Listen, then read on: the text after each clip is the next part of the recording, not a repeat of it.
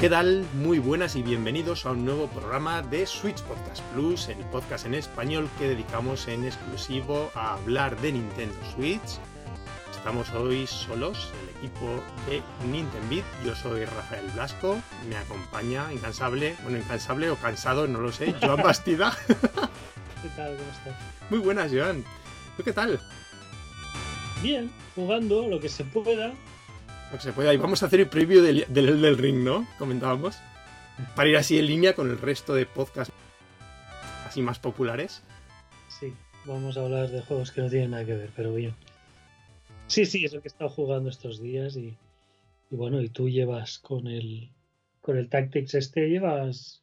Dándote la matraca llevo mucho tiempo. Sí. Lo terminé ya hace unas semanas, pero, pero sí, sí, yo estoy que mm, eh, he jugado un montón de cosas últimamente. Te lo comentaba en uno de los capítulos anteriores que creo que si nos ponemos a, hacer programas de todo lo que tenemos pendiente, que hemos jugado y no hemos hablado.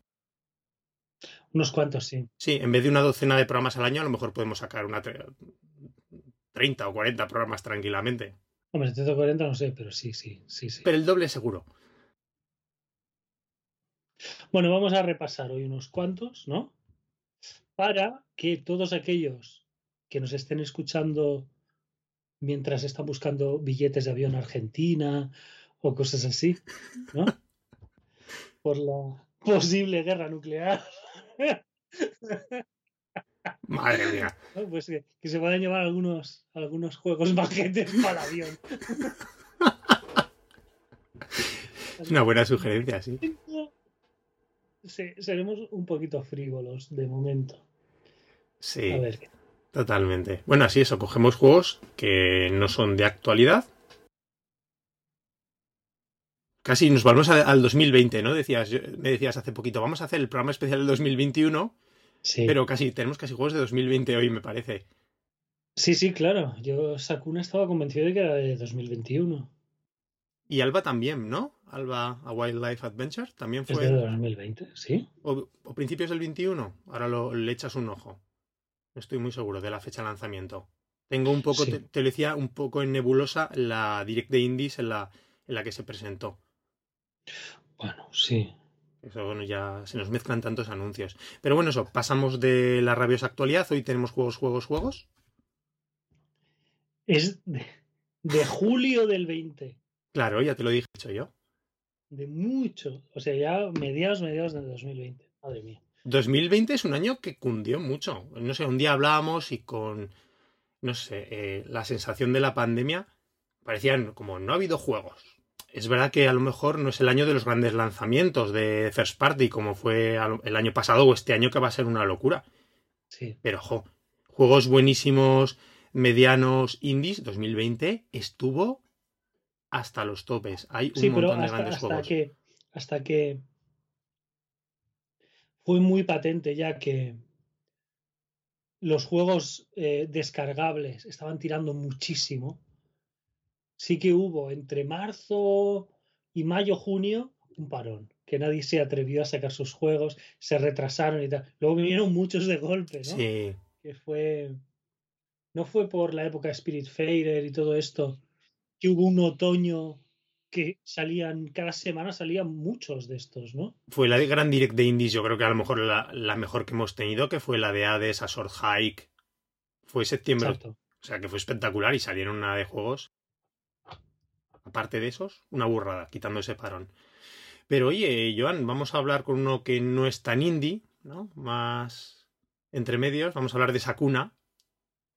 Teníamos muchísimas ganas desde que se presentó en, una, en un E3, ¿no? Yo creo que sí, que fue en, en un E3. Sí, es un juego extraño, sí, sí. Es como medio presupuesto, pero de una empresa muy pequeñita, ¿no? Eh, vi que los, los, los, que llevan, digamos, el peso de del juego son dos chicos. Y, y, luego lo han complementado, supongo, con otra gente, no sé si temporal o, o no lo sé. Pero da vértigo ver los créditos, tío. Es, un equipo japonés, ¿no? Sí. Sí, sí, me acuerdo de la, cuando lo presentaron.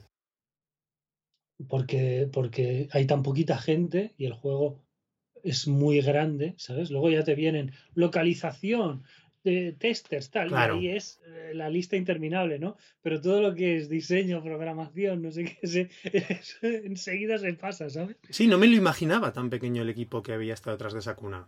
Porque lo que dices tú no da la sensación de ser un juego con un equipo tan pequeño detrás. No, puede tener su, sus cosas que, que no están del todo perfectas y tal, pero es más un juego bueno, en toda regla, ¿no? De un, de un, presupuesto, de un estudio bien y tal. Sí, sí. Bueno, vamos allá, un poco entrar en detalle. Sakuna, of Rise and Ruin.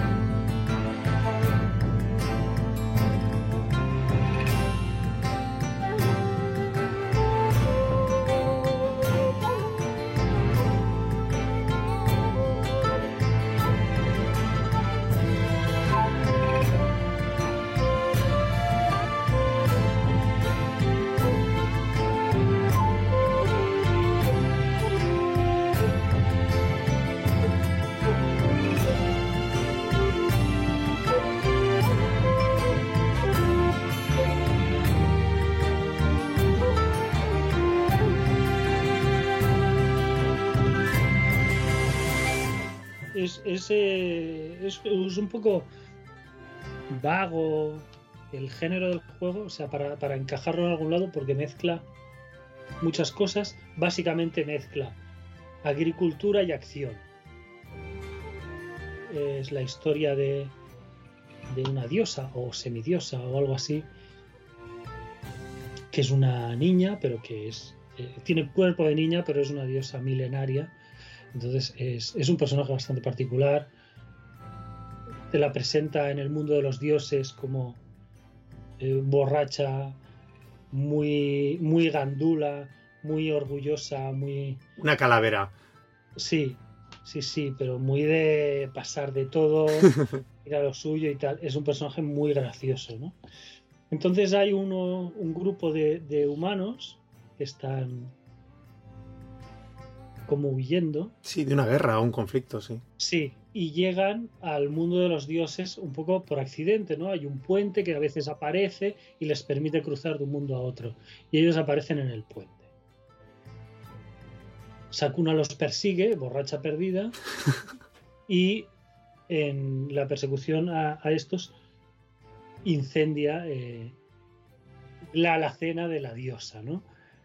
Y, y, como castigo, pues envía a este grupo de humanos y a la diosa a Sakuna a, una isla remota que había estado abandonada y tal muchos años y estaba llena de demonios, ¿no? Y le dice, castigada aquí hasta que pongas orden en, en esta tierra. Cosa que ella lleva al inicio espectacularmente mal.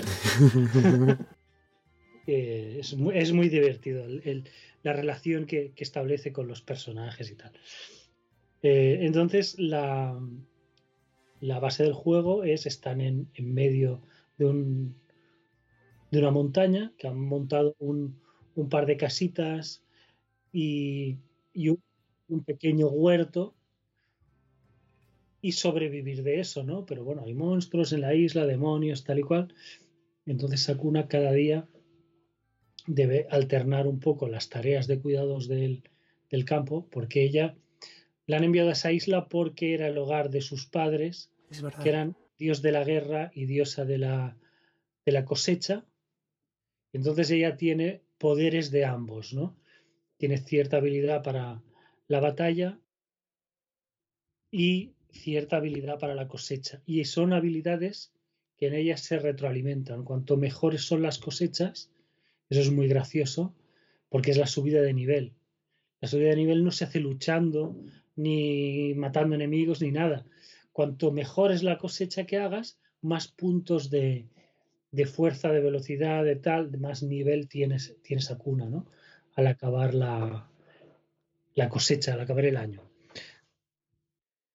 Y es eso. Eh, cada día ella cuida un poco el campo, tiene que salir a, a despejar zonas de demonios y conseguir materiales o sí, eh, cosas para comer, ¿no? Carne, verduras, plantas, cosas así. Son tareas de un poco lucha, recolección y, y cuidado del campo. La base del juego, sobre todo, yo la veo en el cuidado del campo. Vale, en ese simulador de granja, ¿no? Es de, más de agricultura. Agricultura, sí, granja no, porque animales es verdad que no recuerdo que hubiese. Sí que hay, luego. Ah, bueno. Es, algo más, más complementario, no tienes que hacer básicamente nada. Pero no es tan em, simulador de gestión de, como podamos pensar. Eh, ¿Cómo se llama este? En pixel art, que le eché yo 40 ah, El, oh, a ver. Stardew Valley. Eso. Stardew Valley em, y tantos otros, ¿eh? de, de gestores de granja y tal, digamos, eh, hacen una abstracción de lo que es el cuidado del campo, ¿no? Tú llegas y pam, pam, pam, le das a la y planta y planta y planta y ¿no? Y le das al botón de regar y hace ¡oh! y salpica agua, ¿no? y le das al botón de, o sea, tienes una tarea que te lleva tiempo, pero aquí es muy duro, en Sakuna, es muy duro el trabajo. Em, y muy al detalle, te iba a decir, Joan. Claro, claro, porque es cada parte del proceso está cuidadísimo. Cada parte del proceso. O sea, es un juego que acabas y, y sabes, si te pones a hacerlo materialmente, saldrá un desastre, pero sabes cómo cultivar. ¿Entiendes? Es una cosa, pero es que lo sabes al detalle de a qué temperatura, cómo manejar los niveles de agua para que, que se mantenga cierta temperatura en, en, este momento del crecimiento y de otro, pero no como algo mecánico estadístico. O sea, es un conocimiento que te da el, el, ensayo-error, ensayo-error, ensayo-error, te lo indican, tú ya luego vas reconociendo las etapas y lo vas nivelando todo, ¿no? Pero, pero es... Mm, ¿Qué es lo que quiero que se entienda? No es darle un botón y lo haces, es muy manual. Aunque estés en los mandos de una consola y es apretar botones, pero es muy hacer esto aquí en este momento, ¿no? El arar el campo. Arar el campo no es darle al botón y ya. O sea, tienes que recorrer de forma lentísima todo el campo, pam, pam, pam, pam, machacando, machacando, machacando. Que en eso es chulo esa sensación de cómo lo transmite, ¿no? Por lo que dices, también a veces la monotonía, que puede parecer aburrido, pero no lo es, porque realmente es muy entretenido, pero te hace que eso, que no sea tan dinámico, que no sea simplemente que esté tan simplificado, Claro, que das de otra manera. Y ya has arado el campo. No, 200 clics, ¿vale? 200 pulsaciones de botón que tienes que dar para arar el campo. Y tienes que irlo recorriendo todo bien, no dejarte ninguna zona, recoger las piedras que hay en el campo. Las malas hierbas. Las malas hierbas que van saliendo.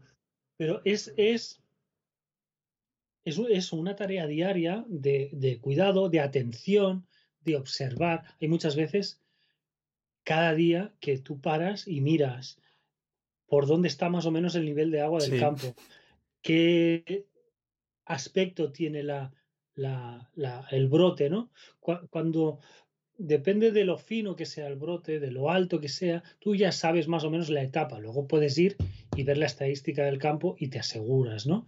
Pero al final del juego, tú acabas viendo en qué etapa está por el aspecto por el aspecto. Ya vacías de agua el campo o lo llenas hasta arriba y cosas así. Luego, una vez has hecho todo esto, el secado, poner a secar cada fardo de, de plantas. Luego, el trillado, sacar el grano de las espigas. Es lentísimo hacer eso. Es lentísimo.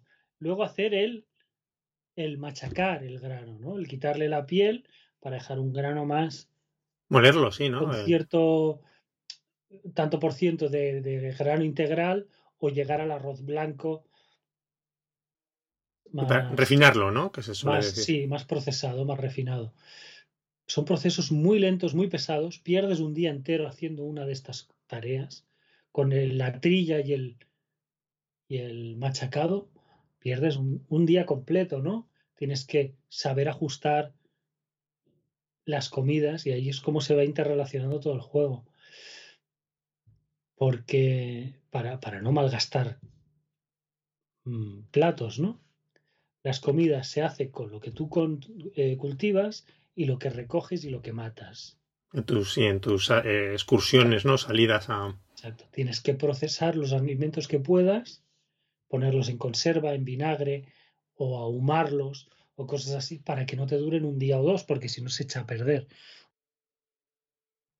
Y entonces cada día puedes montar una dieta que le da unos refuerzos muy bestias a esa cuna. Recupera vida sola, recupera energía sola. Eh, entonces, cuando tienes una pantalla de batallas, le da inmunidad al fuego, al veneno, cosas así son refuerzos que son imprescindibles. Si no hay pantallas que no puedes terminar. Son muy difíciles. Esos refuerzos, sí.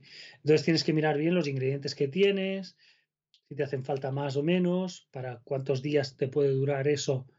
Si ves que hay una zona con mucho veneno, mm, tienes que sacar plantas, ¿no? Que para hacer los test que te, que te dan resistencia. Y, y luego está también de lo que vas cogiendo, hacer el abono. También es verdad. básicamente, el cagadero, va, saca una al cagadero de la casa y saca el cubo de mierda. Entonces, prepara el abono, no es tirar mierda al campo y ya, sino que lo deja, que el añejamiento, ¿no? Lo deja un día. Hace el compost. Exacto, que se haga el compost mezclándolo con, con hierbas, con grano, con hojas, con lo que sea, ¿no? Y esas cosas que le mezclas también le darán, digamos, calan a la tierra y le darán ciertos efectos al arroz que cuando tú subes de nivel vas a subir mucho ciertas estadísticas si te centras en cargar el abono con esas cosas. O sea, es un juego que está todo, todo, todo, todo muy, muy, muy entrelazado. Y es un nivel de detalle de este simulador agrícola, ¿no? Como lo estás describiendo, es alucinante lo que dices, tanto por el número de procesos como por el número de cosas que hay que tener en cuenta. Te iba a decir, John, yo me acuerdo mucho en la presentación del E3 y cuando se vio el juego, primeros trailers, todo el mundo, eh, la primera comparación rápida fue un Muramasa. Sí. Cuando me, me gusta mucho cómo has presentado el juego, porque se ve que sí tiene esa parte de combate en dos dimensiones, que es pero el gran peso del juego, o no todo, o sea, por supuesto no es la parte predominante, yo creo que un equilibrio, por las horas que he jugado yo, bastante, ¿no? Entre la parte simulador de agrícola y la parte de combate y exploración. Bastante equilibrado. Está muy equilibrado en, peso y en tiempo. Pero, y esto es un punto muy, muy, muy, muy importante en Sakuna, y a medida que juegas va creciendo y creciendo, y es fabuloso que es eh, la sensación que te da al jugar. El cómo te sientes haciendo una cosa u otra. Las pantallas de acción están bien. Sakuna tiene muchos recursos, tiene poderes, tiene habilidades, las vas manejando, puedes ir subiendo cierto tipo de, de, poder de las armas, de la ropa, de tal, con ciertos requisitos, ¿no? Mata tantos bichos o recoge tal y cual. Entonces, a medida que vas haciendo, te puedes centrar un poco con, con esto, con lo otro. Sí, si no recuerdo mal, ¿no? Joan, algunos de los personajes que te acompañan humanos, que establecen en ese hub, en el campamento, ahí en el, pobladito, pues uno, si no recuerdo mal, el chico pequeño te crea las armas, ¿verdad? O cada uno tiene sus funciones dentro. Te montas una herrería. Eso. La chica monta un telar, todos van haciendo sus, sus tareas. Pero es eso lo que te digo. El combate está bien, tiene recursos, es entretenido. Es divertido, sí. Hay batallas contra jefes bastante originales, bastante chulas. Eh, hay que dominar eh, la bufanda. ¿Sabes la bufanda que tiene Sakuna? Es que, claro, como he jugado muy poquitas horas, no me acuerdo. Se engancha en las paredes, en el techo, puede atraer enemigos o lanzarse ella hacia los enemigos, cosas así. Es, es, al principio es un lío y luego eh, porque vas, eh, cada pantalla de lucha tiene ciertos requisitos y, cuantos más cumples, más pantallas se desbloquean. Y así vas abriendo el mapa de la isla. Me gusta mucho ese sistema de misiones por pantalla. Sí. Que hay, está bien. Además, eso que lo que decía, y comparándolo de nuevo, esa parte con Muramasa, Muramasa era un mundo abierto, por decirlo así, todo interconectado. Aquí son pequeñas zonas a las que tú accedes individualmente una pequeña zona de 5 minutos, 10 mm. minutos. Sí, y lo que dices del tiempo muy importante, porque además es limitado que se hace de noche. Lo que recuerdo, ¿no? Sí. No puedes estar todo lo que quieras. Se hace de noche, los enemigos son como 100 veces más duros de noche y no se ven nada. Sí, y nada, literalmente nada, se pone negra la pantalla prácticamente. nada, de nada, de nada. Luego, a medida que avanzas el juego, empiezas a saberte manejar de noche. Ah, ya tienes más recursos y cosas así. Pero lo que te decía, tú haces esas pantallas, bien. Es una parte que está bien. Pero la otra tiene ya un significado, ¿me entiendes? O sea, para los personajes, para Sakuna, que va evolucionando durante el juego de una forma preciosa. Eh, cómo se relacionan, cómo se van ayudando, cómo van, que son al principio son todos muy hostiles, incluso entre ellos se pelean, se no sé qué, porque ellos son unos desarrapados que han acabado juntos ahí, pero no son una familia. Tú al principio dices, igual es el padre, la madre, los niños. No tienen nada que ver los unos con los otros. Vienen todos de, de sitios distintos. Sí, porque el grandullón recuerdo que era, por ejemplo, Joan, un samurái que ha de esto, ¿cómo se llama? No sé si que ha abandonado, ¿no? Ha desertado. Sí, lo, lo había metido su padre a samurái porque el padre era samurái y era un desastre era un desastre. Entonces se había metido luego a, bandolero, pero era malísimo y entonces iba dando tumos por la vida sin hacer nada, ¿no? Y luego el niño es de una zona rural con una forma de hablar muy vasta, ¿no? Con un argot muy, muy marcado, pero van, van encajando los unos con los otros y sabe hacerlo muy bien de que estés a gusto. O sea, cuando vuelves de las pantallas, vuelves a casa. Y se nota y te lo hace sentir así. Porque siempre está, bueno, estos juegos de luz que tiene, espectacular. En el campo, tú vuelves a casa y vas a ver cómo está el campo, ¿no? ¿Qué hace falta? Las malas hierbas, ¿no? A quitar un poco el nivel del agua, cómo lo tienes, tal y cual. Y todo eso con la luz de la tarde, con... Eh, luego eh, pronto empezarás a ver que aparece un perro, aparece un gato, y están ahí, el perro te viene a dar la lata, ese te enreda en las piernas y tal.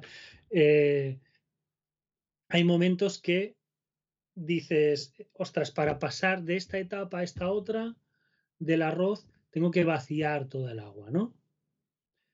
Para que se seque y deje de, de salir nuevos brotes y hacerlos fuertes los que, los que ya hay. Y llevas todo un día que no acaba de llegar a esa etapa, ¿no? Entonces hay una opción que la puedes hacer de forma útil, como en este caso, o porque sí, si te da la gana, que es descansar. Sakuna se sienta a tomar el sol, o se echa una siesta con, con el perro echado encima, o está charlando con uno de los otros, para tú esperar ese momento de cambio y ajustar el arroz y cerrar el día. Son cosas del día a día son maravillosas. Las cenas, que es, puedes pensar, puedes pensar que es un mero refuerzo para, para tener estos poderes y tal y cual, tiene una cosa que te lo encaja todo, porque te digo que lo mezcla todo muy bien, que es que tú los platos que, que pones para conseguir esos refuerzos son platos que salen de verdad. Luego salen todos juntos en la mesa comiendo y tienen los platos que tú has encargado y se los comen y charlan. Y tienen cada día una conversación, bueno, si luego vas alargando los años, los años, los años, se acaban hasta que pasa algo nuevo, ¿no? Pero hay muchísimas conversaciones, tienes muchos, muchos días de que están cenando hablando de cosas, de qué ha pasado, de que me acuerdo que yo una vez fui a no sé dónde, y todos te van explicando sus historias, sus vidas, de dónde vienen, que, cómo han llegado hasta ahí. Sakuna va, va, digamos, abriéndose poco a poco. Sí, bajando, ¿no? Del, del pedestal que se tiene puesta. Sí. sí, sí. Y son momentos muy bonitos, muy tiernos muchas veces, eh, muy divertidos, de, tiene un punto gracioso muy bueno. O sea, te ríes muchas veces en este juego. Entonces te da una familiaridad estar en la casa, en el campo, con los personajes, cuidando las cosas para que crezcan, luego hacerte más fuerte y tal. Que es que el peso es eso, el peso es eso. Luego las partes de acción están bien, hay muchas mecánicas, cada zona tiene enemigos nuevos, mecánicas nuevas, maneras de funcionar distintas, todo correcto, ¿no? Pero la parte del pueblo es espectacular.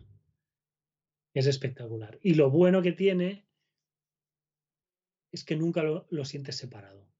Estás muy bien integrado, como dices tú, Ilvanado. Nunca estás echando de menos o se te hace pesado una cosa por otra. Mm, yo me he llegado a atascar mucho porque es eso. Desbloqueas nuevas zonas de exploración a medida de cumplir misiones. Llega un momento que hay misiones son muy difíciles. Son muy difíciles. Entonces, no tienes más que, bueno, vas intentando a ver si sacas un puntito de exploración por aquí y dos por allí, pero básicamente es acabar la cosecha, hacerte más fuerte intentarlo la siguiente temporada, ¿no? Y sí, ahí hay saltos muy grandes y se nota mucho. Y ni siquiera, eh, o sea, es tan bonito y es tan reconfortante jugar esas partes de, estar cosechando y ya, que yo mientras jugaba, ha habido un par de veces que he tenido que farmear literalmente, dedicarme a la granja porque iba saliendo, ¿no? Pues, pero más por, por coger carne y verduras y materiales que por intentar avanzar porque estaba muy bloqueado. En eso es muy duro y es un poco tozudo el juego. Me pasó un par o tres de veces eso. Y estaba centrándome mucho en la granja, en avanzar para tener más poder. Y pensaba, en cualquier otro juego se me estaría girando esto, ¿sabes? Se me estaría haciendo pesado, se me estaría atragantando. Y estaba encantado de la vida, ¿sabes? Viendo ahí cada cosita, me paso a hablar con no sé qué. Es que esa sensación de conseguir tu cosecha es muy satisfactoria. Yo jugué muy poquitas horas, porque ya te lo he contado 30 veces, empecé el juego disfrutándolo un montón. Pero llegó justo, se me cruzó un Monster Hunter Rise. sí, sí. Lo tengo ahí, lo dejé aparcado, ya te digo, creo que no llegué a la decena de horas. Pero esa sensación de la primera cosecha, creo que hice un par, lo hablamos el otro día. te da un gustazo, ¿no? Con todo lo que te ha currado, lo que has aprendido. Una cosa que te iba a comentar, está muy bien y tú ya lo has jugado directamente con la traducción al español que salió a los meses, porque hay que recordar que el juego originalmente solo salió, no sé si llevaba inglés y japonés. Sí. A los meses hubo una traducción, creo que era de fans, pero que sancionada, por decirlo así, oficialmente, con lo cual se distribuyó oficialmente. Y claro, es muy importante porque yo esas horas las recuerdo súper bien, pero la parte de gestión con el vocabulario agrícola era difícil. Por mucho nivel que tengas de inglés. Necesitas técnicas. Claro. mezclado con japonés, porque hay herramientas que son japonesas. Entonces, ahí debió ser un cacao, sí. Y que no sepas las herramientas y las propias verduras y otros términos, ¿no? Que no sabes cómo se dice simiente de puerro, yo que sé, por decirte así, ¿me entiendes? O simiente. Entonces, en ese puntito era difícil, con lo cual ahora ya encima la traducción al español entiendo que está bastante bien, ¿no? A pesar de no ser 100% profesional. Yo las capturas que he visto parece muy... La traducción yo la he visto perfecta. Guay, muy bien. Muy bien. Tiene un punto latinoamericano. Debe ser neutra, ¿no? Hecho por un... Un poco, un poco neutro. Más que nada por... Sakuna les habla de ustedes. Vale, eso aquí en España no, está, no es tan típico. Sí, pero hay muchos personajes que a ella le hablan de tú. Vale, tutean. Entonces hay cierto matiz ahí que tampoco me ha, me ha chocado, porque, ¿sabes? No es que todo el mundo sean de ustedes y, ¿sabes? Ah. Que es más, más de Sudamérica, sino que lo compartimenta bien en, en quién está hablando y los orígenes de ese personaje y tal. Claro, según su registro. Exacto, no me ha parecido mal. No me ha parecido, bueno, tampoco me parecería mal de por sí, ¿no? Pero es algo que te choca más de dices, hostia, estoy leyendo una traducción de Latinoamérica, ¿no? En este caso mm, es como un punto medio, ¿no? Más focalizado a personajes, porque como ya te digo que hay algunos que, que hablan en jerga, otros que son directamente extranjeros, se supone. Sí, la, la, mujer, ¿no? que era como especie de... Entonces, eh, bueno, no me, no, me, no me chocó, no me desentonó, ¿sabes? Las primeras veces sí, pero luego a medida que va pasando te, te encaja. ¿Juegazo? ¿Me decías? Espectacular. Te ha sorprendido la parte de lo que estabas comentando hace un momento, ¿no? Como te ha gustado esa combinación tan original que hace entre juego de acción 2D, gestor de granjas o agrícola, pero que esa parte última de gestión en ese campito 3D tan chula que es lo que te ha, conquistado el corazón, ¿eh? Sí, sí, porque es más que incluso la gestión, que hay muchos de gestión y muy buenos y que he jugado muchísimas horas, me ha pasado muy bien, es el cariño que hay en esa zona entera, de entre todos. De... Hay un momento, por ejemplo, tú cuando vas, cuando, cuando superas una zona de exploración, de lucha, pasas un jefe o lo que sea, te dice, ahora esta área es segura. Entonces se supone que los demás cultivan campos también, ¿no? Es verdad que puedes hacer los que expandan. Ah. Exacto, exacto. Es, eh, tú haces 50 eh, mazorcas de, esto de arroz, ¿no? Unidades de, arroz. Pues con, otro campo, pues son otras 50, con otro campo son... y vas creciendo, ¿no? Al final tienes muchísimo. Eh, la primera vez que expandes el campo, lo digo para que se entienda, no es ni siquiera un spoiler, porque yo creo que pasará en la primera hora. O sea, es un juego largo, es de más de 30 horas, yo he tardado unas 38 en terminarlo. ¿eh? Primera hora o dos horas, cuando acabas la primera zona y expandes el campo, van todos a preparar ese campo. No sé si llegaste ahí. Sí, yo me acuerdo además que hay una especie de cinemática en el que hacen todos una especie de baile o cantan. Están todos cultivando, pero nadie tiene ni idea de hacerlo en ese momento del juego, ¿no? Entonces están todos aquí, si no, el no sé qué, tal, y se van peleando entre ellos, ¿no? Y uno de ellos dice, dice, en el campo se cantan canciones para llevar el ritmo, ¿no? De, el ritmo de la canción es el ritmo que plantas la planta. Con el pan, la cadencia de la canción, plantas la planta. Decía, así iremos todos a la vez. Y entonces es una cinemática larga. Sí. En el que te meten la canción entera, entera, es una canción rural de campo, no más. O sea, no. Y te plantan todo el campo entero, desde el principio hasta que llegan al final. Pero te da la medida del tono del juego, esa, esa cinemática, que yo creo que, que esa choca, ¿no? Porque dices, bueno, esto es un tal, no, no, no, no, no, van a cantar toda la canción, van a plantar todo el campo y tú simplemente estás ahí en paz, ¿sabes? En paz. Eso lo cultiva mucho este juego esa sensación de, de salir y mirar y, y ver cómo crecen las cosas. Está súper, súper bien. Yo creía que era un juego de estos chulos y tal, y lo tengo de lo mejor de la consola ahora mismo, ¿eh? Qué guay. Yo tengo ganas de la verdad que de retomarlo. Primero porque me gustó mucho y lo cogí en eso, pues cuando cortas un juego por las razones que sean, después te cuesta volver a ponerte con él. Pero ahora al que tú te lo has terminado y lo has jugado a tope, me apetece más, sabiendo además que tengo lo que hemos dicho hace un momento, la traducción en español disponible, que eso también es un punto muy a favor, por lo que hablaba antes. Pues muy bien este Sakuna, Joan. Súper recomendadísimo. Es que es mola mucho, además está muy cuidado gráficamente, es muy, resultó muy bonito la ambientación, ¿no? Esa rural, tradicional japonesa, es genial.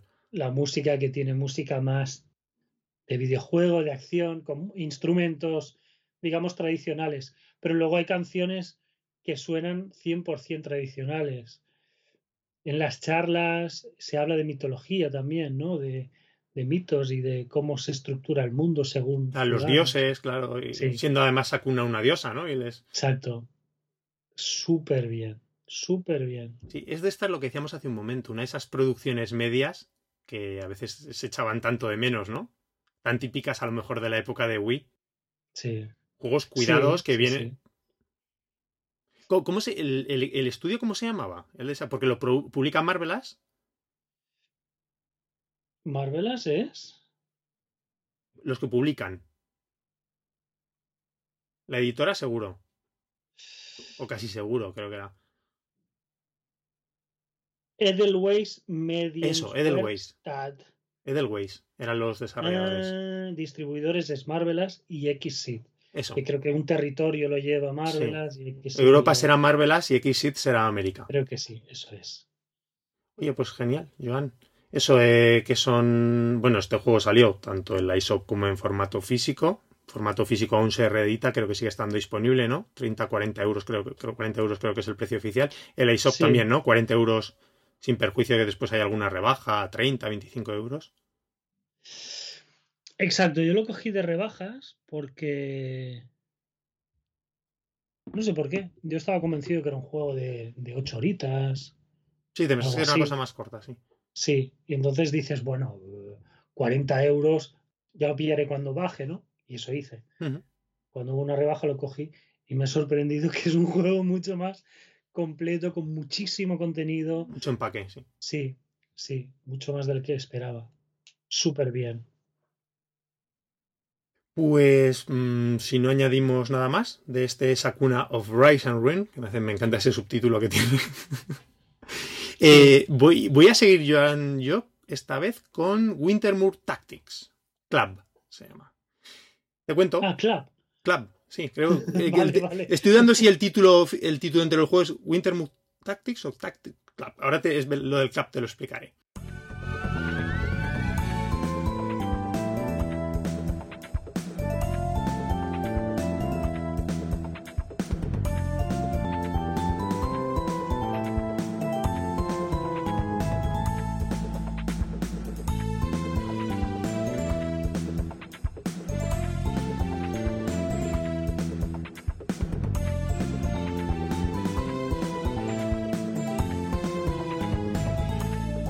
Wintermoor en realidad es el nombre de una, de una academia, ¿vale? Ficticia, pero eh, no academia en plan de, eh, de magia, de, en plan niños repelentes más este, Harry Potter, no. A lo mejor estamos muy acostumbrados en las... Tampoco son tan repelentes. Hombre, dependiendo. bueno, pues como en todos lados. Sí, eso es verdad. Eso es otro rollo. Em, realmente la Academia de Wintermoor Em, el sitio donde está el juego va, ambientado es una, como si, una escuela privada americana de los años 80, lo que es una boarding school, ¿sabes? Un colegio de estos privados, así un poco de élite, donde va la, está la gente, los chavales internos, ¿no? Y estudian ahí durante todo el año. Los niños de uniforme y años 80, pues ya te imaginas, o sea, nada de tecnología, otra época. Es universidad, pero más un, un edificio tipo Harvard, el edificio, digo, más tipo Harvard que no un instituto de estos. Exactamente, aunque sea un instituto porque es secundaria, es un instituto de secundaria, ¿vale? Secundaria. El juego está protagonizada por una chavalica joven de color, muy aficionada a la literatura fantástica y que ella pues, eh, tiene su pandilla, su pandilla de, amigas, de amigos que se juntan a lo que es la versión ahí del juego de Dragones y mazmorras, lo que es Dungeons and Dragons, pero aquí se llama en vez de D&D, que es en inglés, ¿no? Dungeons and Dragons, ahí se llama, es C&C, el juego que es Curses and Catacombs. Vale. Y está chulo porque es, ella se reúne a jugar. Y bueno, y es muy curioso porque en esta academia todos los alumnos tienen alguna actividad extraescolar que se juntan en clubs de diferentes, diferente tipo. Em, hay un momento en la, en la historia que el director, en principio digo, es un escenario muy realista, por decirlo así, no es una historia en principio fantástica, decide enfrentar a todos los clubs de, del colegio. Amenazándolos, tienen que hacer un torneo, que no te lo pierdas, además es de bolas de nieve.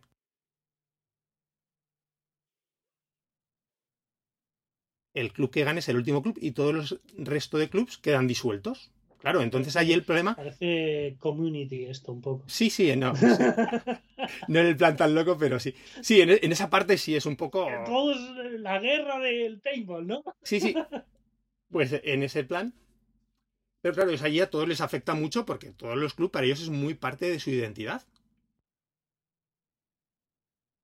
Y, esa básicamente es el, el, argumento principal de la historia que arranca. Bueno, y después hay un misterio detrás, pero. Y, tiene una deriva fantástica la historia, pero bueno, en general es de cortes más realistas. Es chulo, los, tu personaje eh, y su grupito se juntan en la biblioteca del, de allí del colegio a jugar a, vamos a llamarlo, a ese dragones y mazmorras.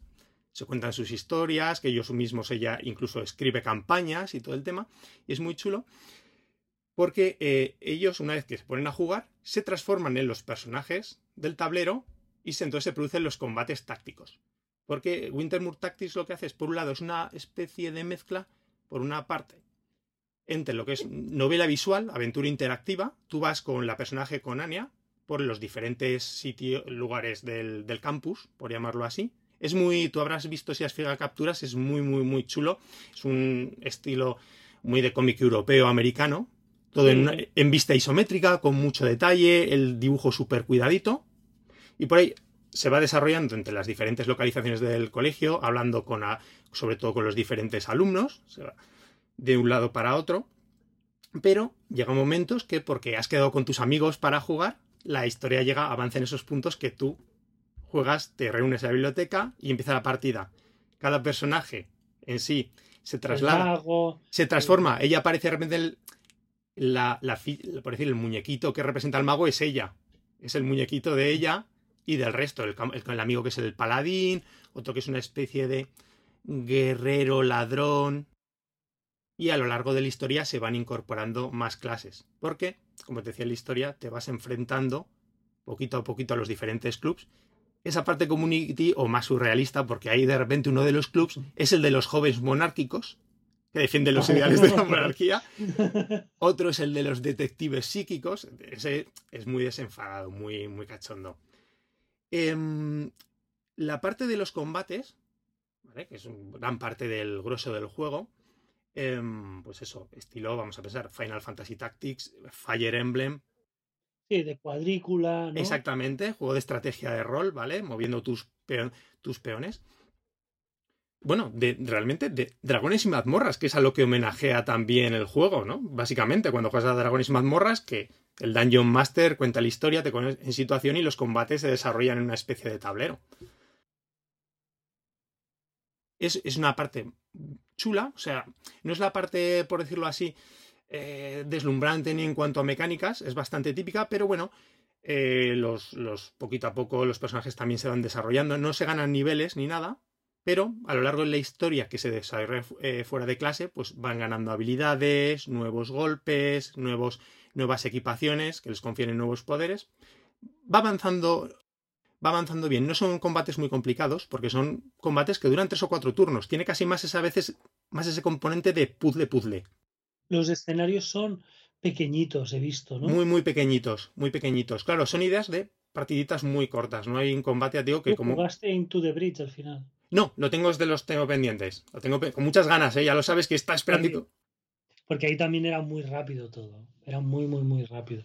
Sí, eran también escenarios muy pequeñitos tres, cuatro enemigos y tenías que pensar bien, eh, o sea, la gracia es dónde colocarse, qué ataque hacer, para qué tal igual, y, ya está, ¿no? De tanto de puntos y de cosas así, ¿no? Sí, un poquito esa línea, ya te digo. Em, eh, te quería comentar después, a ver, los está muy bien que al ser pequeñitos los escenarios también son muy rejugables, porque si quieres tú puedes jugar, o sea, pasarlo y ya está, o también el juego te reta a si quieres hacerlo sin que te derroten a ningún, a ningún miembro, a que te hagan menos, el daño total no supere tanto, a que lo consigas en menos de tantos turnos, ¿sabes? En vez de, en vez de pues máximo dos turnos. Pero bueno, no es imprescindible hacerlos con ninguna calificación, ya es por el hecho. Como son muy cortitos y la verdad son muy entretenidos y también van ganando después un poquito en profundidad y complejidad según los diferentes eh, ataques y los diferentes personajes que se van incorporando en la historia, pues está muy bien. Em, la parte de la aventura gráfica a mí la verdad es que me ha gustado, porque es una especie de... Pues una, como una novela, un cómic juvenil, ¿sabes? Que, que toca temas bastante chulos, desde la diversidad. También hay que fijarse que son los, está basada en una época en los años 80. Eh, también el personaje principal está muy bien escrito. Es, es una personaje con, mucha empatía, con ganas de ayudar a los demás. Esto adelanto un poco. Eh, si quien vaya a jugar, a lo mejor es un pequeño spoiler, creo que no tanto. Pues a lo mejor a los clubs que vas derrotando, mientras vas desentrañando ese misterio de por qué está el director haciendo esta, esta, esta lucha entre los clubs que nos quiere disolver a todos, que para ellos es lo mejor que tienen, ¿no? Allí en, el colegio. Pues va, va hablando con diferentes compañeros la, de, los, de, los clubes que derrotas, va poquito incorporando miembros que se unen a tu club. Ella es muy. escucha los, va escuchando los problemas de los demás. Es muy, muy, muy chulo. En ese sentido, tiene una escritura muy, muy cándida, muy entrañable, los personajes, sin caer en la ñoñez, ¿no? Que a lo mejor podría dar ese tipo de historia. Esa a veces es ¿no? una línea muy fina, ¿no? De pasar de uno a otro.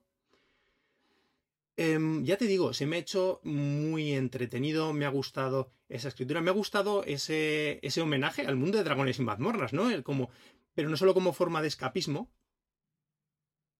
sino como sobre todo una forma de unión, ¿no? De confraternizar, de amistad, como ese, como pone el foco en eso, la historia. Sí que es verdad, sí, que se ha puesto muchas veces este, este tipo de aficiones y hobbies muy de escapismo a menudo, ¿no? Sí, incluso aislante, ¿no? Es tu grupito friki en el cual no Sí. Exacto. Entonces, es al revés. Eso me gusta mucho ese fondo que hay. Pues no lo tenía en la lista, me lo acabo de poner. Pensé además, siempre creo te lo había recomendado, antes de jugarlo, creo que alguna vez te lo había dicho, oye Joan, ¿te has fijado en Wintermoor Tactics? Había visto capturas, el arte has visto que es muy bueno. es que esta consola, yo nunca había visto tantos juegos de, de estrategia por turnos en una Yo creo. Hostia, es bestial. Es bestial. Y ahora viene encima el, el Advance y todo, ¿no? Claro. el Triangle Strategy. que tiene, tiene otro enfoque que eso se agradece mucho. Que no sea la típica guerra o los típicos caballeros de tal, que tenga otro enfoque y otra, otra narrativa, ¿no? para hmm. acompañar. Está guay. Esa es la parte que más me ha gustado. Creo que combina muy bien esa parte que te digo de aventura o novela visual con, entremezclando los combates. Creo que lo hace muy bien. También la parte de novela visual, quitando a lo mejor tú la ves después te gusta menos, ¿no? La escritura y tal, pero me gusta integrada, por ejemplo, pues tienes muchas misiones secundarias que al fin también al cabo pues son de ir para allí, hablando con personajes, a lo mejor de repente consiguiendo algún objeto. Pero, uno, son opcionales, muchas de ellas, si las haces están muy bien porque siempre te van a añadir, vas a conseguir eso, objetos extras para tus personajes o lo que te decía, o nuevos poderes, con lo cual, bueno, si lo estás disfrutando y tal, está muy bien. Eh, la parte surrealista los personajes hay un montonazo. Personajes muy locos, muy de. Pues eso, muy. Muy de cómic de, de, la. también de la época. Me gusta muy el final, es muy ochentero. ¿Sabes? No, no quiero contar, me recuerda mucho a las pelis de los 80, los epílogos típicos de las pelis de... a lo mejor ya sabes por dónde voy. Me ha gustado un montonazo, ha sido de mis juegos preferidos de estos últimos meses. Acompaña mucho para jugarlo a, ya sabes, este tipo de juegos, ¿no? Con combates cortos, como decías tú, Into the Bridge, de echarle un ratito para aquí, para allá. En un momento estás más cansado a lo mejor ya de esa parte de explorar. Tampoco son muchos escenarios, es un campus con cinco o seis escenarios. La biblioteca, eh, las afueras de una parte, los jardines, eh, la parte de las aulas, del aula de arte, de... son pequeñas localizaciones, van de una parte a otra. Muy chulo. El misterio al final de la historia está bastante bien, dentro de ese corte juvenil que te digo de la historia. Chulísimo. Sí, además a mí eh, ahora estoy muy receptivo con, con ambientaciones más, más lights más, más chill, ¿no? De ponerte y relajarte un rato para jugar, etcétera. Así que sí, sí, me lo apunto. Porque bueno, he jugado dos prácticamente seguidos de este rollo, ¿no? Un poco Sakuna, que sí que tiene sus momentos intensos, pero muy, muy de relax y, y Alba, ¿no? Entonces, tener en la recámara juegos así un poco de, de no estresarte, tío, joder, se agradece. ¿eh? Sí, está muy bien. El equipo de desarrollo es un, pequeño estudio indie, he visto que es americano, está situado en Seattle, que son EVC Games. No hay mucha información sobre ellos, parece que es una especie de grupo que se ha formado de desarrolladores de estudios de juegos triple, de grandes producciones y otros desarrollos indie. Fíjate, me gusta mucho que cada vez que se carga las pantallas de crédito de Wintermoor aparece juego, ¿vale? Por eh, diseño de combates y tal, y ponen los nombres. ese toque autoral, ¿sabes? Más allá de los títulos finales. Sí, sí, sí. Es como te, te lo va metiendo. Es un juego que está muy bien cuidado, me encanta la banda sonora, la parte tú has visto las capturas, si has visto es muy bonito el arte, está todo muy, bien cuidado. Sí, muy te veo, es muy guay. Sí. Exactamente. Mm, por mi parte, muy, muy recomendado, me ha gustado muchísimo. qué guay. Creo que lo pues Yo creo que lo disfrutarás. Hoy tenemos súper recomendaciones, tío. Sí, sí, sí. Eso no es que tenía fichado siempre, tenía muchas ganas, lo veía, veía las capturas en la eShop, ganas de ponerme con él, en, al final en Navidades que me puse con un montón. Sí. Tiene una duración considerable, pero sin ser de estos come horas, al final entre 15 y 20. entre 15 y 20. No está mal, ¿eh? Sí, sí, sí, no, no, da de sí. Está, se va dividiendo la historia por capítulos, también te deja bien, lo puedes ir también yo creo que bastante bien compaginando con otros juegos, si te gusta, sin perder el hilo. Esa va mi recomendación por la parte. Creo que son 20 euros de normal, ¿vale? Solo hay edición, solo es un juego exclusivamente digital. Y bueno, bueno, en cualquier, supongo que por cualquier rebaja, 15, 10, siempre se puede coger si alguien tiene mucho interés y no dispone el dinero, pues oye. Eh, eso te cuento de Winter Tactics Club, en la guerra de los clubs. Eh, ¿Saltamos el último juego, Joan, de hoy a Alba? Sí, sí, sí. Alba, a Wildlife Adventure.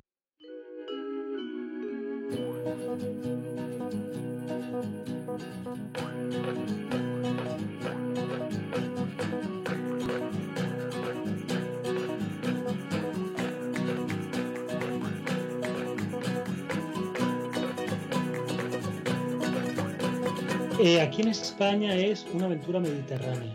Anda. No sabía que tenía nombre localizado y todo. A Wildlife Adventure, sí. Que no es muy ajustado. Porque no es que te vayas de a la sabana, precisamente. Porque es Mediterráneo, Mediterráneo. Mediterráneo, Mediterráneo, 100%, sí. Bueno, pues sí, sí, sí, es, es de hecho, te lo he dicho varias veces estos días, el juego más español que he visto en mi vida en muchos sentidos y en los buenos, ¿no? En los, en los más, digamos, costumbristas de día a día, de pequeñas cosas que, que has vivido mil veces, ¿no? De homenajear a la cultura propia, ¿no? Española. Sí, y eso, pequeñas cosas que has mm, vivido y visto mil veces, nunca las has visto en un videojuego, ¿no? Y, y está muy bien. Es, eh,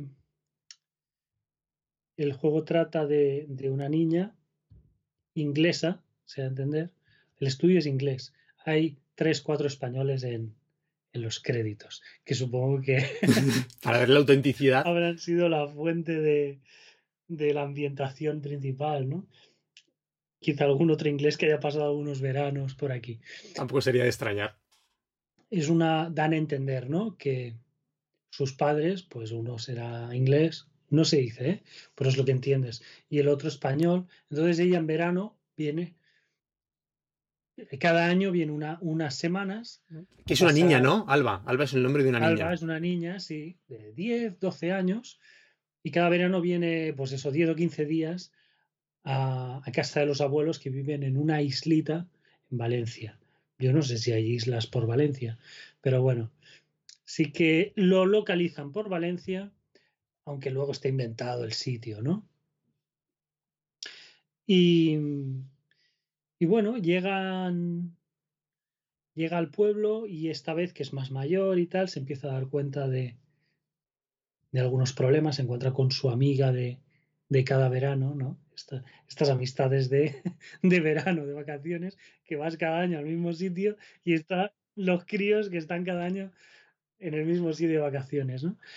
Y, bueno, ven que, que el pueblo está, está más degradado, que ha perdido mucho turismo, que está más abandonado, más dejado. Había una reserva natural que había sufrido un, un incendio un tiempo atrás y no se ha rehabilitado. Entonces la gente está un poco, un poco pocha, ¿no? Y entonces hay la, la idea que tiene el alcalde, el alcalde es, como te he dicho, es Julián Muñoz. igual, igual es la traslación en low poly de, para el que no lo sepa, ¿no? Un alcalde como en Marbella, súper corrupto, acabó en la cárcel, etcétera, ¿no? El heredero de Gil y Gil, ¿no? Sí, bueno, son personajes de la fauna española, ¿no? Por si alguien nos escucha desde América. Sí. Y, y, junto a un promotor inmobiliario que es el Bigotes, ¿vale? Que es otro, un otro. empresario de, de un caso muy famoso de corrupción aquí urbanística, quieren montar un macrocomplejo turístico, un superhotel y tal. Y el sitio donde lo quieren montar es en la reserva natural, porque está muy degradada y no hay dinero en el pueblo para, para rehabilitarla, etc. Entonces, eh, las dos niñas se montan la película, vamos a hacer una asociación ecologista que se llama la Liga de la Defensa del no sé qué, de Alba, Inés y tal. Y, y la RLF es súper largo, ¿vale? Que están, Qué bueno. Todo el juego, todo el mundo le llama así, pero también hay la broma de tenemos que cambiar este nombre, ¿no? porque, porque, en fin, es muy largo y muy de. Pero es gracioso porque es muy de niños, de, de 10 o 12 años, ¿vale? Que, de, re, de, repente se montan estas películas y vamos a hacer esto y dices, ¿Qué nos van a contar, no? Adelante. adelante. Entonces la eh, los abuelos de, de, Alba son aficionados a la fotografía y no sé qué, le dejan un móvil que tiene una aplicación que te reconoce las, eh, la especie de las fotos que haces de los animales. Entonces tu misión básicamente es del juego, la base del juego prácticamente es recorrerte toda la isla haciendo fotos animales y escaneándolas, ¿no? ¿Qué empieza a pasar a partir de ahí? Que ven, hay gente en el pueblo que ve que, ostras, hay, has, encontrado tal, tal pájaro que, hacía años que no venía por la zona, tal y cual, pues igual tendríamos que, que documentarlo, que, que rehabilitar y tal. Entonces se dedican las niñas a arreglar cosas rotas y a limpiar. Y a medida que limpian, hay gente en el pueblo pues que se les va uniendo, les, les ayuda y tal y cual, ¿no? Y es eh, a medida que está todo más limpio y más arreglado en la zona de la laguna, que es donde vienen las aves migratorias y tal, cada vez vienen más, vuelven especies que no venían de hace mucho. Entonces ahí el equilibrio es en el pueblo, está muy bien llevado esto, porque aunque es un tema muy conocido, de cierta manera, muy manido, eh, no es maniqueo, ¿sabes? No vale. es esto es lo bueno, esto es lo malo. Hay un debate en el pueblo, al final es muy blanquito porque es un juego también que pueden jugar niños eh, chicos tranquilamente. No se van a meter en una profundidad ahí social y económica, pero sí que tiene cierto planteamiento, pero para que pienses, ¿no? Porque hay gente en el pueblo que ha perdido negocios o que se está pensando de irse a la península a vivir porque ya no, no tiene trabajo en el pueblo y tal, y dicen, hostia, es igual el hotel, pues nos viene bien. ¿sabes? Claro, no es una cuestión de solo de blancos y negros, ¿no? Lo que dices tú muy bien de... ¿Sabes? De, de bueno, vale, la, la laguna y tal, pero es que si, si, no hacemos algo yo me tengo que ir de aquí porque no puedo vivir, ¿no? Entonces, eh, está bien, está bien enfocado, es muy bonito y tiene ese punto también de contemplación. Hay veces que lo explota directamente. Hay puntos de interacción que simplemente es que Alba se sienta. Se sienta a mirar. ¿Vale? Y ya está. Em, tiene un aspecto visual súper colorido, súper gracioso, de un 3D de bajo poligonaje, pero no, no muy redondeado. No es un bajo poligonaje. No, sin las aristas, ¿no? De los polígonos. ¿Sabes? Es muy redondito todo, muy agradable y, y te hace eh, sentir muy bien la naturaleza que hay. Ahí, pues tú vas ahí buscando, ¿no? Pues salamandras. No son.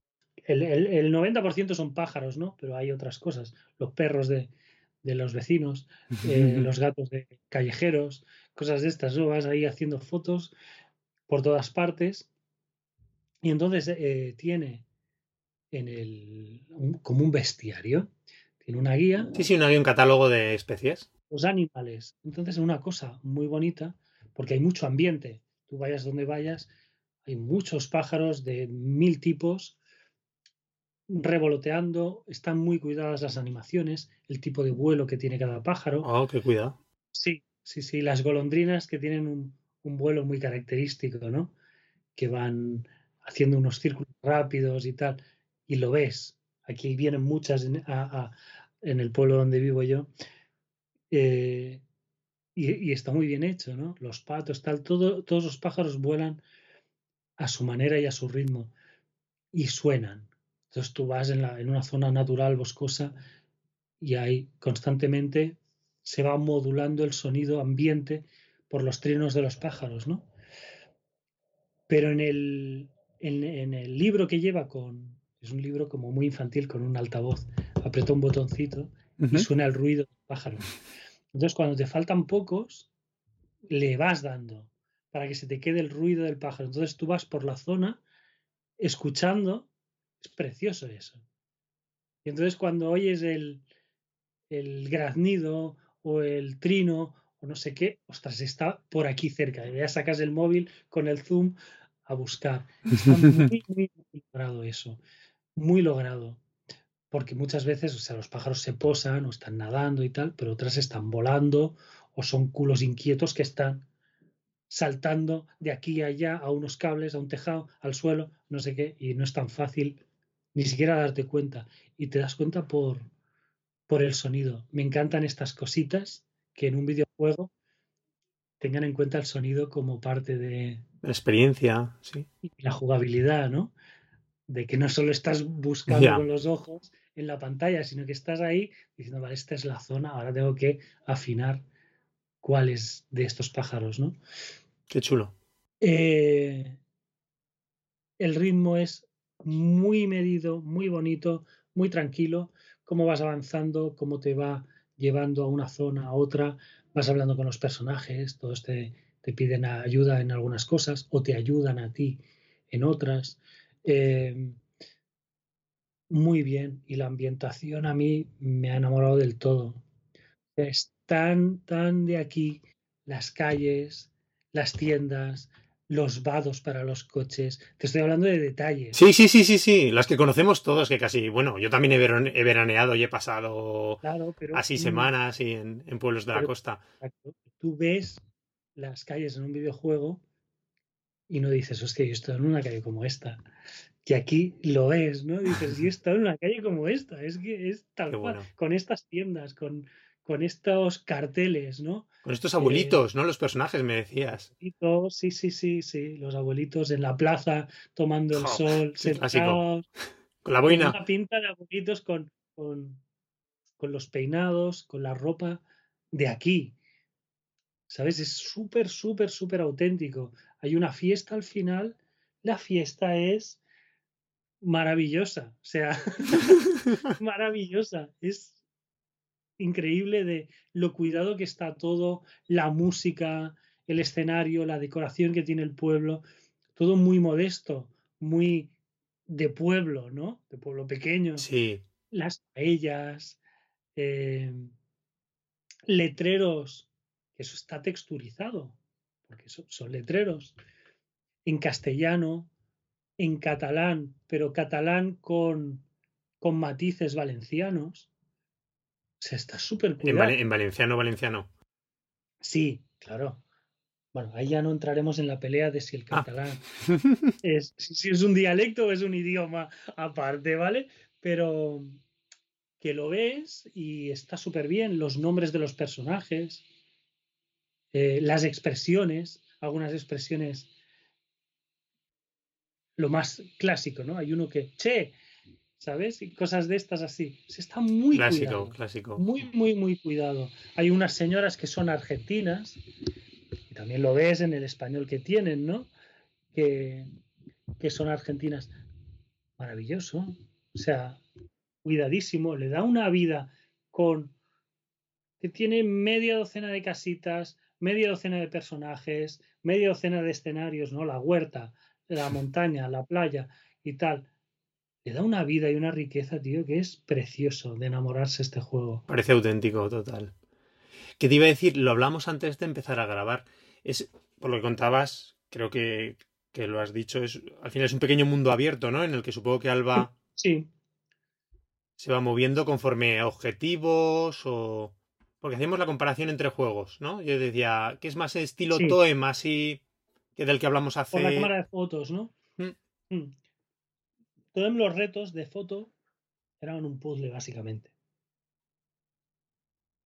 Eran un puzzle. Te tenías que poner de una manera específica o hacer que se moviera no sé qué para tal, bla, bla, bla. Aquí no tienes que hacer nada, aquí tienes que buscar los pájaros. Es más de, de pasear y observar. Y explorar. Y ahí es donde tiene más el toque de, de A Short Hike. Más, más pausado y más que el goce. Entonces, no había un disfrute por los escenarios. Si lo has visto, es muy gracioso. Además, eran escenarios contenidos, ¿no? Pequeños, eso, aislados. Muy cuadriculados, blanco y negro, muy chulo, ¿no?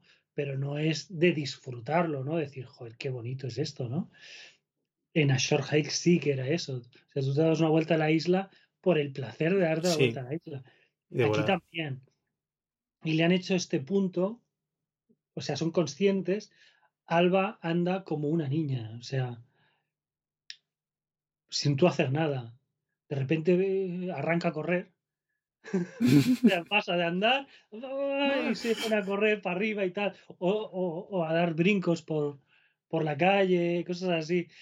Eh, porque es, bueno, es ir por, por, por, los sitios, ¿no? Y fliparse, porque al fin y al cabo estás llevando a una niña que se está flipando de, salvar el medio ambiente y la naturaleza y todo esto, que son cosas muy, muy comunes a estas edades, ¿no?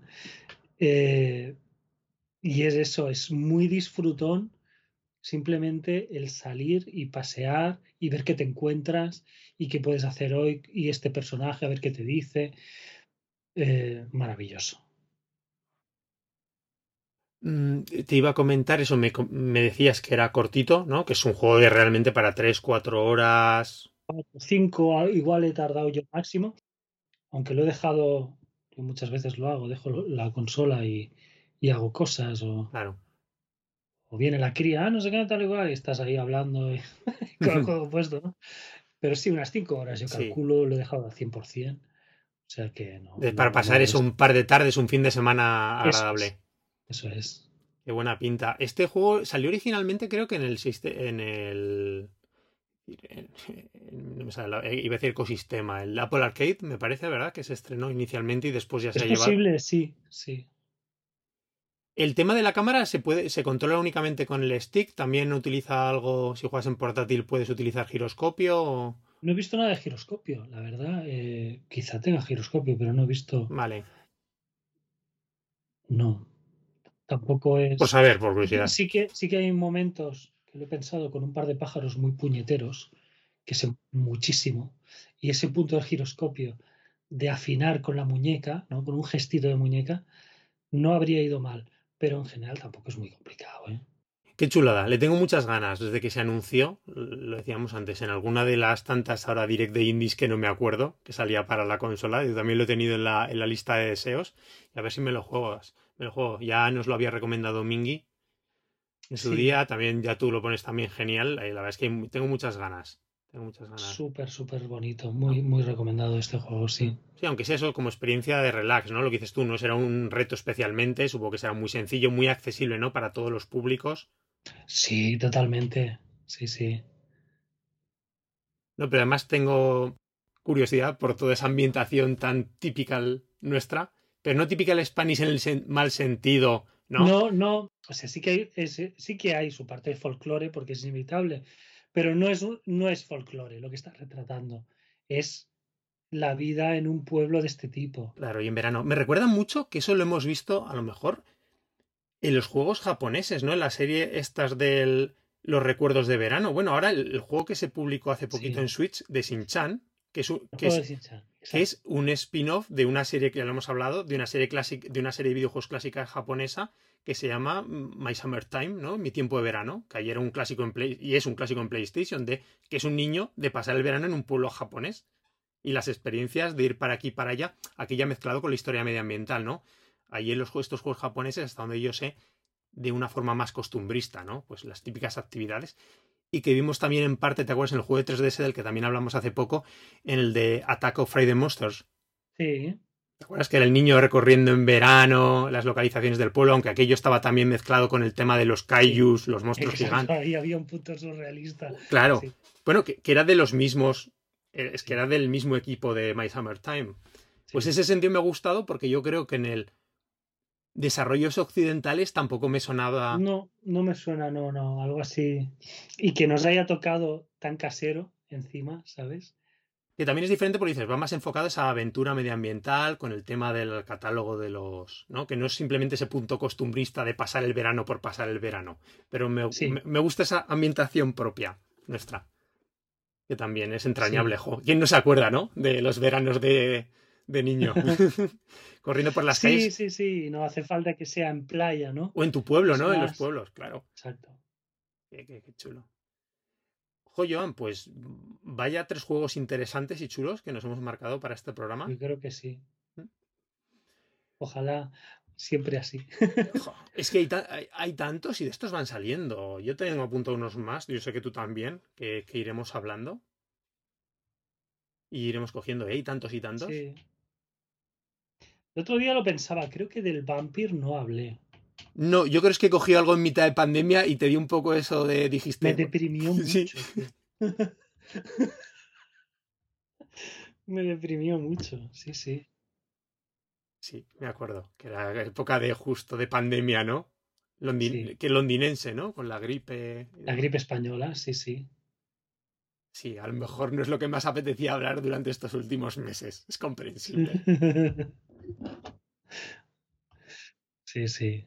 Pues oye, hemos vuelto a los juegos. Con esto, si te parece, salvo que quieras comentarnos tus impresiones del, ring. Sí. Después de los juegos chill, ahora voy a torturarme un poco. y luego igual cojo el, el Tactics Club este. Qué bueno. yo estoy con miedo, lo comentaba en el anterior episodio.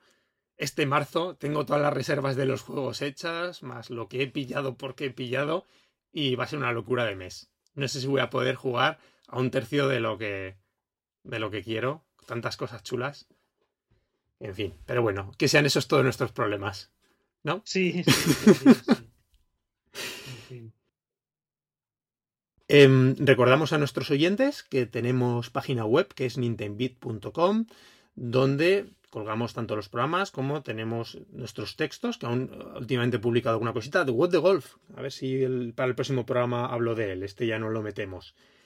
Que el podcast aparte se puede encontrar en las diferentes plataformas de gestión de podcast como Apple Podcast, Evox, Spotify o Google Podcast que si alguien quiere ponerse en contacto con nosotros para hacernos cualquier sugerencia o comentario, lo puede hacer en los comentarios de la página web o escribirnos un correo electrónico a contacto arroba o también eh, estamos en Twitter como Nintendbit, ¿vale? Yo soy aparte en Twitter Ghost de XC. Joan, a ti te, seguimos en el, anonimato tuitero, ¿no? Que me miras así. No hay interés. No vale. Hay interés. en este contexto, ¿no? Vale. Pues oye, un programa fantástico, lo hemos dicho, un montón de juegos. A ver si podemos organizarnos, tenemos una época tranquila para poder grabar dentro de poquito. Que vamos a tener muchos juegos de los que hablar. ¿Cómo, cómo? Que vamos a tener muchos juegos de los que hablar próximamente. Hostia, eh, ya veremos, sí. Ya veremos el ritmo de novedades, si se puede seguir o no.